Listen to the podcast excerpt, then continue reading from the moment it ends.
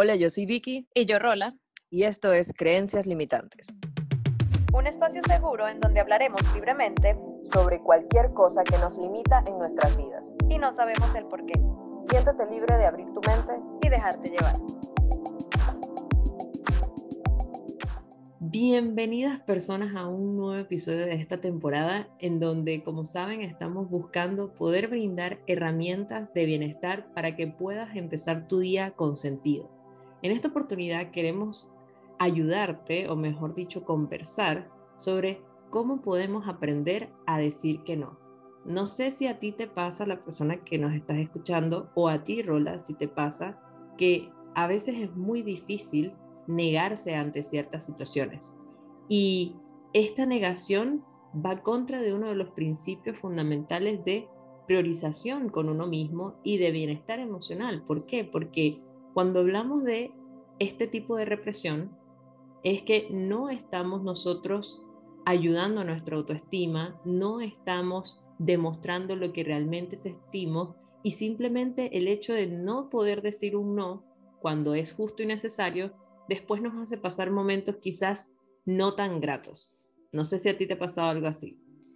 Sí, es que saber decir que no y establecer límites no es tarea fácil, como decías, pero es muy necesario para sentirnos bien con nosotras mismas y para nuestro bienestar, no solo con nosotras mismas, sino también con los demás, porque evitamos situaciones incómodas que nos pueden llevar a otras situaciones más desagradables.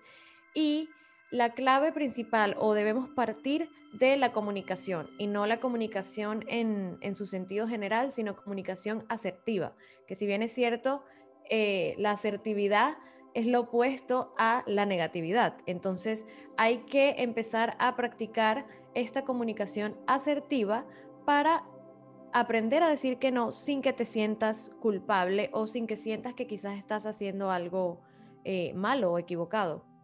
Así es, y de hecho, factores importantes del poder aprender a decir que no es que evitas la manipulación de otras personas ante situaciones o escenarios, como tú mencionaste, potencias el autoestima porque, de nuevo, estás haciendo garantizar o valer tus derechos, tu opinión, lo que quieres hacer, lo que realmente tu corazón y tu alma y tu mente y tu cuerpo quieren hacer y no como complacer al otro por obligación o porque te sientes culpable como lo que mencionabas. Y por último, evitarse las complicaciones, que yo creo que es bastante relevante porque, de nuevo, esas complicaciones se van a traducir en lo que ya Rola mencionó, la negatividad, el malestar emocional, y eso de nuevo nos va a perturbar en nuestro día a día. Claro, y es que piensa, tú que nos estás escuchando, piensa ¿Por qué sientes miedo a decir que no?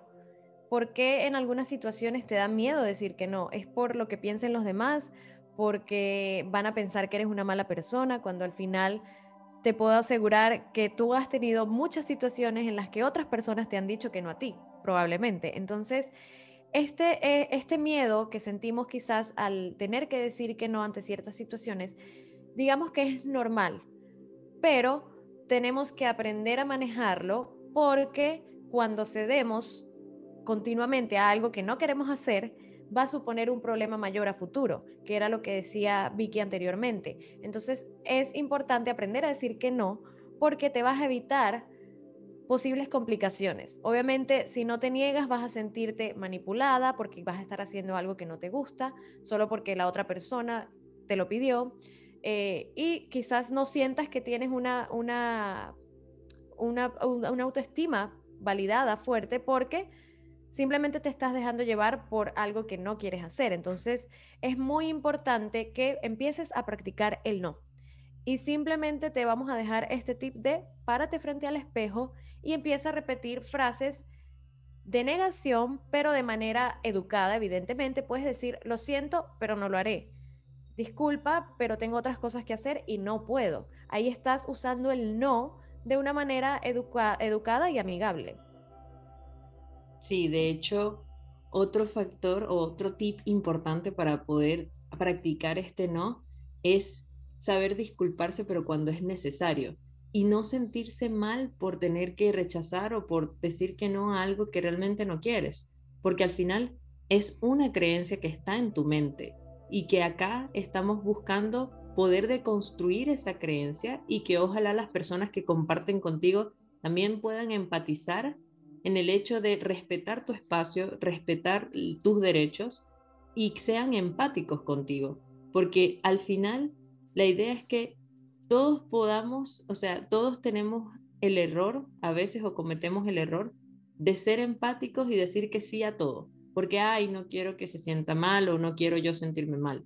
Pero al final, cuando hablamos de empatía, es una empatía bidireccional, es una empatía que debe nacer de la persona que está recibiendo tu no, así como de ti, que tú estás empatizando contigo para poder decir que no.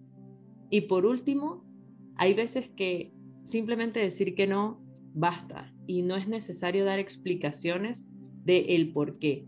Todo va a depender de nuevo de cómo sea tu tipo de comunicación y el nivel de confianza o de trato que tú puedas tener con alguien. Porque quizás a alguien le puedes decir que no directamente, pero a otra persona quizá debas darle una explicación. Pero lo más importante siempre es que te enfoques en qué es lo que quieres tú y buscar hacer eso que quieres hacer. Y si tienes que decir un no de por medio, pues hazlo, porque no hay nada más que garantice tu bienestar emocional que el estar bien contigo mismo. Efectivamente, así que bueno, a practicar a frente del espejo estas frases que puedes utilizar para decir que no de manera educada, sin ser agresivo. Está bien decir que no, no te sientas mal si en algún momento te toca decir que no, si esto requiere priorizarte a ti misma, entonces hay que empezar a concientizar esto que te estamos diciendo y entender que de verdad no, no tiene nada de malo decir que no, si es para tu bienestar, incluso para el de los demás, porque a veces cuando decimos que sí, cuando no queremos, quizás hacemos pasar un mal rato también a la otra persona porque estamos haciendo algo obligados. Entonces, Nada, esto es todo por hoy. Espero que te sirvan estos tips que te hemos dado para esas situaciones incómodas en las que quizás te toca decir que no. Y bueno, nos vemos en un próximo episodio. Recuerda que estamos aquí dándote herramientas para tu bienestar y para empezar tu día con sentido. Gracias. Chao. Recuerda seguirnos en nuestras redes sociales como arroba creencias podcast y creencias limitantes podcast en Spotify, YouTube y Apple Podcasts.